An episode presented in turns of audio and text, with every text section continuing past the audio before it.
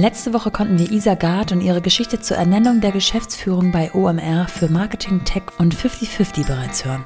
Heute klären wir noch einmal die Playground-Fragen in einem kleinen Nachschlag, der zwischen jede Kita-Abholung oder Mittagspause passt. Viel Spaß! Willkommen zu The Mumpany. Die Balance zwischen Baby und Business. Also Isa Gard ist wieder noch, immer noch hier bei mir und wir gehen nochmal die Playground-Fragen durch. Ich äh, starte einfach kalt und du ähm, erzählst ja. mir, was oben auf dein, deinem Herzen oben drauf liegt. Welche drei Eigenschaften helfen dir als Mutter und welche helfen dir als Geschäftsführerin am meisten? Ja, als Mutter, ich bin schon sehr geduldig. Das hast ja, du eben sehr gesagt. Gut, ja. ähm, Empathie würde ich zu beidem packen, dass man sich in die Person reinfühlen kann. Ähm, und das hilft mir auch bei dem Kleinen sehr. Vor allem, wenn jetzt irgendwie so ein, er schreit viel, denke ich mir so, er wird schon was haben und ja. ärgert uns nicht nur. Ja.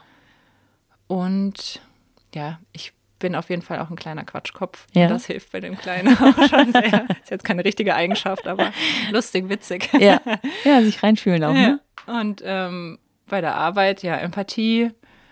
Ähm, auch nicht so richtig eine Eigenschaft, aber ich bin sehr strukturiert. Das ähm, hilft auf jeden Fall auch sehr bei den ganzen Themen, die ich ähm, beackern muss. Du kennst vielleicht so die Frage, was würdest du deinem jüngeren Ich raten mit dem heutigen Wissen? Ich habe es mal ein bisschen umgemodelt. Was würdest du dein 80-jähriges Ich fragen, wenn du es auf der Straße treffen würdest? Boah, spannende Frage. Es ist natürlich so, dass man schon gerne wissen würde, wie das weitere Leben so läuft, aber eigentlich auch nicht, weil mhm. dann wäre es ja schon langweilig. Ähm, ich glaube, ich würde fragen, wie kommt man am entspanntesten durchs Leben? Ja. Ja, manchmal braucht man so jemanden, der das Leben schon so durchgespielt hat, finde ja. ich. Also die Person wird es nie so richtig geben, aber äh, ja, ich verheddere mich manchmal in solchen Gedanken. Ja, und im Nachhinein ist man ja auch eh immer viel entspannter und denkt so, ach, so schlimm war es eigentlich gar ja. nicht. Ja, stimmt. Es wird nicht so heiß gegessen, wie es gekocht wird. Was ist dein Mantra für stressige Situationen? ich versuche mir immer klar zu machen, dass der Stress meistens ganz schnell vorbei ist und ich bin auch so eine Person, die stresst sich mehr vor dem Stress selbst und dann ja. ist es gar nicht so schlimm. Deswegen versuche ich mich da immer einen Schritt zurückzuholen ja. und ähm, einfach so auf das Hier und Jetzt zu besinnen. Ist kein richtiges Mantra, aber ist einfach so dieses einmal tief durchatmen, ich schaffe das und weiter geht's. Gibt es so wiederkehrende Situationen, die immer wieder so ein paar Stress. Äh ja, wenn mein Terminkalender sehr voll mhm. ist und ich sehe so, ich habe drei Abendevents, ich habe eigentlich keine Zeit, Mails zu machen oder mal durch die Slack-Nachrichten zu gucken. Das sind so Momente oder auch Wochen, wo ich mich schon im Vorhinein vor der Woche stresse. Ja. Und meistens ist es dann so, dass ein Termin abgesagt wird, ein Abendevent findet nicht statt und so weiter. Und dann ist es gar nicht so schlimm, wie ja, ich denke. Es fügt sich dann manchmal, ja. ne? Und äh, wenn du so ähm, an die Vereinbarkeit von äh, deinem Kind und deiner Karriere denkst? Gibt es da Situationen, die äh, so auf dich zukommen, wo du denkst, oh, es ist immer so nervig, wenn das und das passiert oder wenn dies und dies gleichzeitig ist? Bisher selten. Das sind eher dann die ganzen Abendevents. Das war jetzt im September und Oktober schon echt viel, ja. wo ich so dachte, oh, ich sehe den Kleinen dann ja. einfach drei Abende nicht und ich sehe ihn dann ja faktisch nur morgens und ja. das stresst mich dann schon. Und da habe ich dann auch mal das ein oder andere Event einfach abgesagt, weil ich dann so denke, die Zeit mit dem Kleinen gibt mir keiner mehr zurück und die Abendevents werden alle schon noch wiederkommen. Ja. Das ist auch wirklich nochmal eine besondere Situation, dass man dann weiß, ja, das Kind ist ja nicht bei einem Babysitter oder so, sondern es ist halt beim Papi. Ne? Ja. Das ist dann äh, auch irgendwo auf der einen Seite auch irgendwie beruhigend, glaube ich. Ja, total. Hättet ihr ähm, familiäres äh, Umfeld hier in der nee, Stadt? Nee. Ah, ja. Also Martins Eltern wohnen vier Stunden von hier, meine mhm. fünf. Also mhm. Eher nur so wie zum Festival kommen meine Eltern natürlich. Ähm, wenn jetzt irgendwas Großes anstehen würde, würden die auch kommen, aber jetzt nicht für so einen Abend. Ja, ja. Ich muss auf ein Dinner. Ja. ähm, was hat dich das Muttersein bisher gelehrt? Ja, eigentlich das, was ich auch schon gesagt habe, ist zu nehmen, wie es kommt. Es ist echt so, du kannst nicht alles planen. Ähm, und das ging bisher eigentlich immer ganz gut. Man kann auch nicht immer alles planen, aber das meiste. Und ja, den Tag zu nehmen, wie er kommt und insgesamt das Leben auch. Ja. Woran an dir arbeitest du zurzeit am härtesten? geduldig mit mir selbst zu sein, ähm, auch insgesamt mir nicht so viel Druck zu machen. Ja. Ich glaube, bei mir war gerade so ein Thema, dieser Druck, sich zu vergleichen, ist einfach enorm, finde ich, durch LinkedIn, durch Instagram. Alle schaffen viel mehr, alle machen viel mehr, sind auf viel mehr Events, ähm, kennen sich viel besser untereinander, was auch immer. Ne? Mhm. Das, da kann man sich ja sehr, sehr viele Gedanken machen. Und ich habe einfach für mich auch jetzt mir die Fragen gestellt, warum muss ich auf all diesen Events sein? Warum muss ich ähm, drei LinkedIn-Posts die Woche schreiben? Ist das überhaupt das, was ich für mich will? Ja. Oder mache ich das nur, weil andere es machen? Ähm, gefühlt schreibt auch jeder gerade ein Buch. Muss ich jetzt ein Buch schreiben? Ich habe ja. gesagt, nein. und ja, das sind so Themen, die, an denen ich viel arbeite und wo ich ja. mich auch selbst sehr viel hinterfrage. Will ich das wirklich, weil ich das will oder weil alle anderen ja, das machen? Ich. Ähm, wenn du dann diese, an diese Themen denkst, sind es aber alles eher beruflicher Natur oder gibt es sowas auch im Privaten als Mutter-Dasein? Irgendwelche Vergleiche, irgendwelche Spielplatzgespräche, wo jemand sagt, ah, was, du arbeitest schon? Irgendwie da kann ich besser abschalten, ja, weil ich weiß, da bin ich mit mir im Reinen irgendwie ja. und das machen wir, wie wir es für uns gut hinkriegen und für uns das Beste ist und der Kleine ist gut drauf. Da habe ich irgendwie so gar keine Bedenken. Ja. Aber vielleicht ändert sich das auch nochmal, wenn so Kita ist oder so, das weiß ich nicht. Aber da konnte ich bisher sehr, sehr gut auf Durchzug schalten. Ja, sehr gut, gut. Auch spannend irgendwie, ne? Wo mhm. wer so sein, also wo man Teflon leichter an den Tag legen kann als äh, an anderen Stellen. Das hat, glaube ich, es ist sehr, sehr individuell. Ähm, welche Punkte würdest du in deinem Leben gern verbessern aktuell?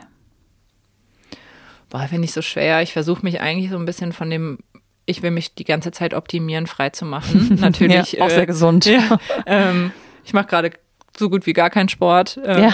Das wäre so ein Thema, ne? Da würde ich schon gerne irgendwie wieder hinkommen. Aber ich denke mir auch so, der Kleine ist noch so klein. Ich kann jetzt nicht 40 äh, Stunden arbeiten, danach noch zum Sport gehen und den Kleinen bespaßen und Essen kochen ja. und was auch immer. Deswegen gibt es einfach immer ein paar Punkte, die leiden und das wird wiederkommen, wenn er älter ist. Ja. Ja. Ich habe gerade neulich hier mit Micha Fritz gesessen, den kennst du sicherlich mhm. ja auch.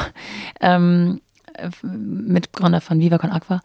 Und äh, der hat auch nochmal gesagt, wie er es empfindet, dass diese, diese schönste Zeit im Leben ist, die wir so toll finden sollen, der wir alles schaffen sollen. Gleichzeitig ist es mit so viel Druck verbunden. Ja, ich habe letztens den Podcast von Sascha Lobo und seiner Frau ja. gehört, uh, The Rush Hour of Life. Ja. Und das ist gerade die Rush Hour und irgendwie müssen wir alles gleichzeitig machen und sollen gut aussehen, sollen uns gesund ernähren, sollen Sport machen und Karriere machen und irgendwie Kinder in die Welt setzen, die wir bespaßen. Und es geht einfach nicht alles ja. gleichzeitig. Und ich glaube, davon muss man sich so ein bisschen frei machen. Ja. Dann habe ich jetzt halt auch gerade nicht den straffsten Körper, aber dafür Spaß.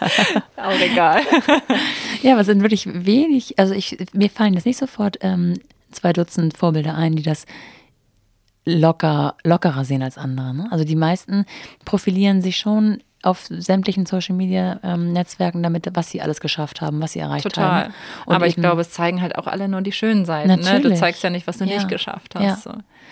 Und äh, die wenigsten sagen ja, nee, ich habe schon die Erkenntnis eines äh, 80-jährigen Ichs, nämlich weniger ist mehr. Und ich ja. passe hier eher auf mich auf, auf meine mentale Gesundheit. Klar, diese Bewegung gibt es auch irgendwo, aber es hat auch selbst da drin dann viel wieder mit Optimierung zu tun. Irgendwie. Ja, und man strebt ja auch so ein bisschen danach, alles zu optimieren. Ne? Mhm. Ich bin ja auch so eine Person, die am Ende viel automatisiert, viele Prozesse ja. optimiert, sich alles Mögliche anschaut, aber irgendwann ist dann halt auch so gut, vor allem finde ich, wenn es ins Private geht, ne? Ja, ähm, weil dann kann man sich auch darin verlieren und schätzt dann einfach, einfach so den Alltag nicht mehr wert und die kleinen Momente. Ja, ja das stimmt. Hast du drei Must-Haves oder Must-Dos für deine eigene, äh, deine eigene Vereinbarkeit? Viel reden, finde ich, mit dem Partner. Es ähm, hat uns auf jeden Fall sehr, sehr viel geholfen. Ja. Auch Sachen direkt ansprechen, wenn es irgendwie knirscht. Auch zu sagen, irgendwie, dass Martin mir sagt, direkt sagt, so, das sind einfach zwei Events zu viel diese Woche. Ja, ähm, ich verstehe auch total, dass er da dann keine Lust mehr drauf hat, den ganzen Tag zu bespaßen, plus noch abends und ins Bett bringen, ist einfach auch viel Arbeit. Ja. Und das hat, ist auf jeden Fall mein Number One Must-Have und Must-Do ja. ähm, Kommunikation. Und ansonsten die Woche strukturieren. Ich glaube, das hilft auch, weil man weiß, was auf einen zukommt. Ähm, der eine ist da beim Arzt, der andere geht an dem Abend weg, ähm, da trifft er Freunde. Ähm, das hilft uns auf jeden Fall auch sehr, dass einfach beide wissen, wann sie wo zu sein haben. Das ja. ist natürlich das weniger Spaßige, aber ähm, es erleichtert die Kommunikation und auch so den Kopf, finde ich. Also man denkt nichts davor dann noch so viel drüber nach. Man weiß einfach, was ansteht. Mm, was brauchst du so selber für deine, ähm, für deinen Ausgleich auch, für deine Balance? Eigentlich auch Sport, mhm. aber das kriege ich gerade echt nicht gut hin und viel Freunde treffen. Das ja. hilft mir schon auch sehr. Selbst wenn die Kinder dabei sind, ähm, dass man mit, also sich austauscht, dass man über Probleme sprechen kann, ja. Herausforderungen. Ähm, das ist auf jeden Fall so Number One. In der Elternzeit war ich so viel spazieren, habe gemerkt, wie gut mir das tut. Ähm, ja. Das versuchen wir dann am Wochenende nachzuholen. Fandst du das innerhalb deiner Elternzeit leichter oder innerhalb äh, jetzt der Berufstätigkeit? Was leichter? Da so äh, Inseln für dich selber zu schaffen? Also mm. entweder in eine Insel von dem Muttersein oder ja. auch Elternsein oder auch eine Insel von dem Tatsächlich Arbeiten. fast in der Elternzeit, weil man mehr Zeit hatte mhm. zu gestalten. Mhm. Ähm, das hat man in der Arbeitszeit ja dann nur bedingt eigentlich. Ne? Die Abende sind ja schon sehr, sehr schnell rum und alles ins Wochenende zu packen ist ja manchmal ja. auch sehr anstrengend. Ja, das stimmt. Letzte Frage. Mit wem würdest du dich zu all dem gerne mal unterhalten? Puh, ich glaube, es gibt immer irgendwie Vorbilder und Role Models, aber die haben ja dann auch wieder einen ganz anderen mhm. Hintergrund. Wenn ich dann auch so Podcasts höre von Leuten, die es aus meiner Sicht geschafft haben, die haben dann halt Nannies, die können sich was ganz anderes leisten, als ich es mir jetzt leisten kann. Ja. Deswegen weiß ich gar nicht, ob ich da so eine Person hätte, weil vielleicht setzt mich das dann auch wieder unter ja. Druck. also es ist echt ein äh, ja, Mysterium mit so mit Vorbild. Ne? Ich denke, ja. man muss wirklich echt immer realistisch sehen, dass man sich sicherlich hier und da mal was eine Scheibe abschneiden kann, wie man so schön sagt, aber es wird nicht den kompletten Menschen geben, der es alles ja, genau. durchschaut hat. Ich sage auch immer, wenn auch Leute bei mir im Team sagen, guck mal, was die alles schafft und was sie schon erreicht hat, sage ich auch mal, du siehst nur das, was sie auf Instagram oder auf LinkedIn postet. Du willst ja nicht dieser ganze mhm. Mensch sein. Du weißt ja auch gar nicht, was da alles dranhängt. Ja. So, ne? Ähm, in der Öffentlichkeit stehen kommt ja auch mit sehr, sehr viel Negativen. Und ja, deswegen fällt mir gerade niemand ein. Ja. Gut. Oh, fair enough. ich danke dir sehr, Isa. Dankeschön. Danke dir.